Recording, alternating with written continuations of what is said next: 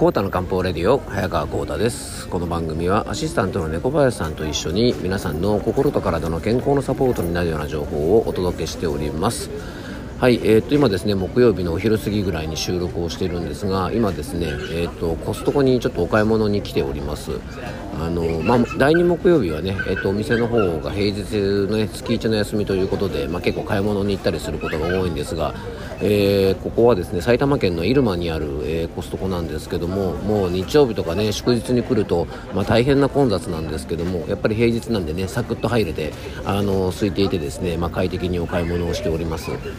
あのコストコに来るとですねあのね大量のお菓子とかが売っていましてねあの昨日インスタのストーリーズにあげたんですけども、えー、食べっ子動物のねすごい大きいのがあってあのこれでもう家が建てれるんじゃないかなっていうぐらいですねものすごい立派な食べっ子動物で毎回ですね来るたんびにその食べっ子動物をじーっとこうね5分ぐらい見つめていつもどうしようかなって悩むんですけどもなんとかまあ鉄の意志を発動して、えー、頑張っております。はい。一度ねあの買ってみたいもんです。食べっ子動物をですね死ぬほど食べてもあの太らない世界線があったら一度行ってみたいなと思っている、えー、今日この頃です。はい、えー、そんなわけで今日の本題を移っていきましょう。コータの漢方レディオ。今日もよろしくお願いいたします。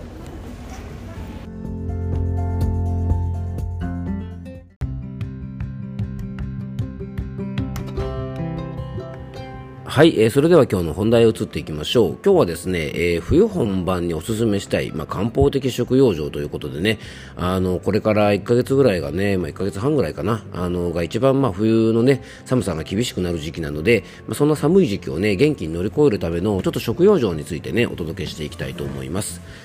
えー、中医学ではですね、冬はね、五臓の中の腎という場所がね、弱る季節と考えます。でこの腎というのは生命力を蓄える場所で成長発育生殖を司る場所なんですね。まあ腎はね肝髄のですね腎臓の腎と書くんですがね。あの、なので、えー、そういう場所なんでね、髪の毛とか歯とか骨などはもちろんですが、あとですね、えっと、腰から下、泌尿器系の弱りとか、まあ、腰痛など、まあ、結構ね、加齢ともつながりが深いところなので、まあ、腎を養っていくということは、まあ、冬の養生はもちろんなんですが、あの、エイジングケア、まあ、加齢をね、こうちょっと予防するようなことにもつながるんですね。そんな冬に頑張らなければいけない腎をね、養うには、あの、黒い食材がいいと、えー、薬膳では考えます。なのでね、えー、黒い食材とか、あとはね、やっぱりこの冬場に出る、あの、季節の食材なんかを上手に活用することが、えー、冬を元気に乗り越えるためには、まず大事な食用場だと思います。で、黒い食材ってね、じゃあ何って話なんですが、あの、いくつかご紹介すると、まあ、黒豆とか、えー、黒ごまとか、まあ、ごぼう、あと黒きくらげですね。あとは、えっ、ー、と、昆布とか、わかめとか、海苔といった海藻類とか、あとね、えっ、ー、と、牡蠣ですね、オイスターですね。あの、牡蠣なんかは、えー、この黒い食材というものに分類されます。あと、えー、今が旬の食材ですね。今の時期食べておくといいよというものなんですが、それがね、まあ、大根とか人参とかレンコン、えー、白菜、ほうれん草、あと水菜、えー、お魚だとね、ブリとか鮭とか、え、こういったものがおすすめで、リンゴとか柚子なんかも結構いいんですよね。で、今がね、旬の食材の中でも特におすすめなのが鮭とブリで、まあ、ブリはね、あの、出世魚としても非常に有名で、まあ、関西の方ではね、お正月とかにもね、結構食べられるお魚として有名ですよね。で逆にね、僕が住むような山梨県、まあ、海なし県なんです。山梨県はね、海がないので、まあ、そういったとこだとね、お正月で結構荒巻鮭を食べるのがね、結構風習なんですね。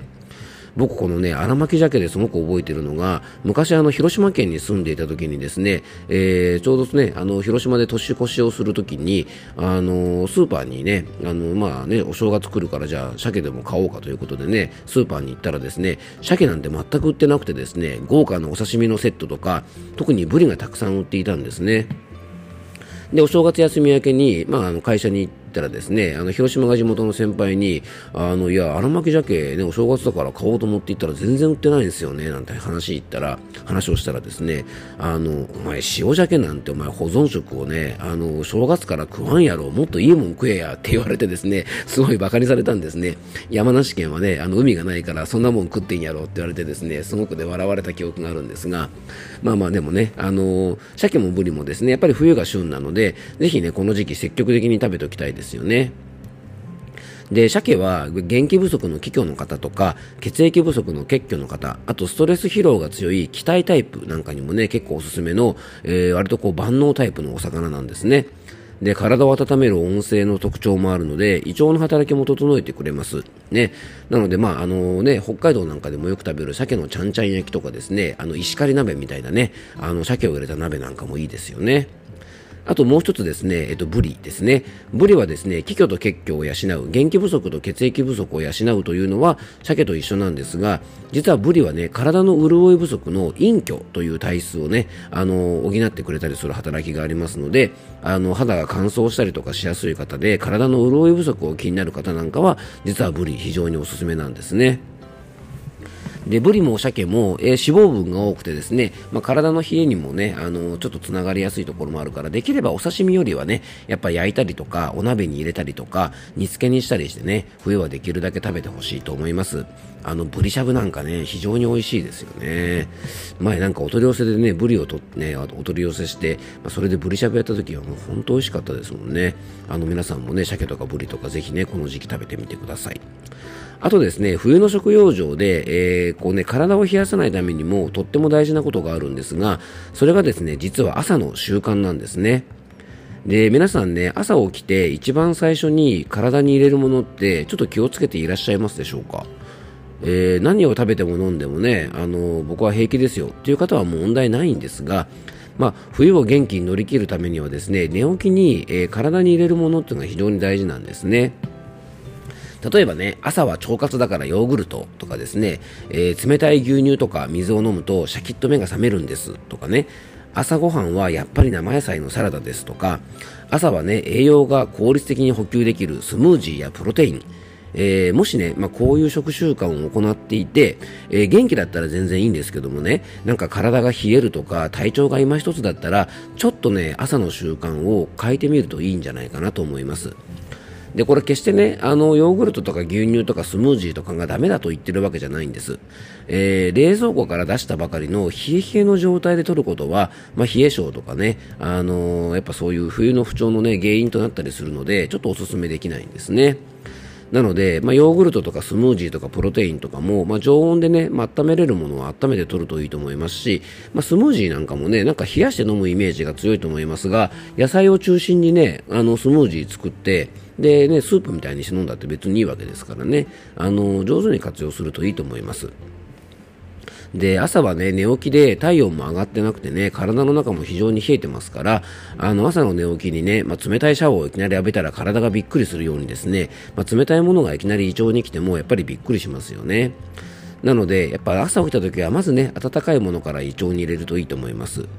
で、やっぱね、おすすめはね、やっぱりなんといっても左右ですよね。あの、朝起きたら、まあ、コーヒーとか紅茶っていう方も多いと思いますが、あの、冷たいもの飲むよりはもちろんいいんですけどもね、あの、胃腸があんまり強くないという方は、カフェインも入っていなくて刺激も少ない、胃腸に優しいね、まあ、左右から朝をね、ちょっとこう、スタートしてみるといいと思います。まあ、あの時間がない方はね、あのこう湯あの早くお湯が沸く電子ケトルみたいなものでね、まあ、さっと沸かしたものでも別にいいと思います。まあ、でもね、あの本来はあの左右というのはね、一回沸騰させたお湯を適温にこう冷ました状態のものを言いますのでね、あの夜間に火を入れて強火で一回沸騰させて、で夜間の蓋を取ってですね、5分ぐらい泡立つぐらいの火加減で、えー、ちょっと維持をして、で火を止めて、まあ、50度ぐらいになるまでね、ちょっとこう冷ませば、あの結構美味しい左右になると思いますので、まあ、そんなのもね、あの上手に取り入れていくといいんじゃないかなと思います。えー、今回はですね、ちょっと冬の食用場ということでね、あの、お届けをしました。えー、少しの皆さんのお役に立てば嬉しいなと思います。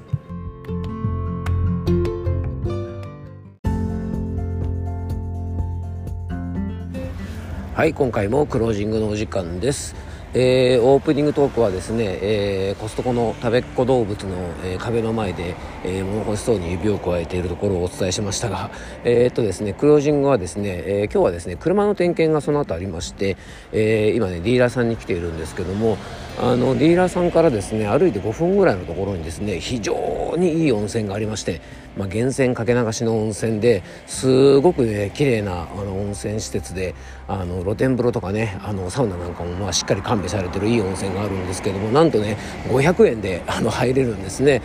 多分これね東京都内でこの施設だとね、まあ、2 3 0 0 0円ぐらい取られちゃうんじゃないかなと思うんですがあのそんな素晴らしいねあの温泉に、まあ、格安で入れるということで、まあ、山梨県は本当、まあ、いいとこだなと改めて感じます、ね、ちょうどまあ車もですね今ディーラーさんでメンテナンスをしてもらっていて、まあ、僕はね温泉でゆっくりその間メンテナンスということで、まあ、非常にあの贅沢な時間を過ごさせていただきました、えー、今日もね一日またしっかり充電したので明日から頑張っていきたいと思います、えー、今日も聞いていただきありがとうございます。どうぞ素敵な一日をお過ごしください。漢方専科サータ薬房の早川浩太でした。ではまた明日。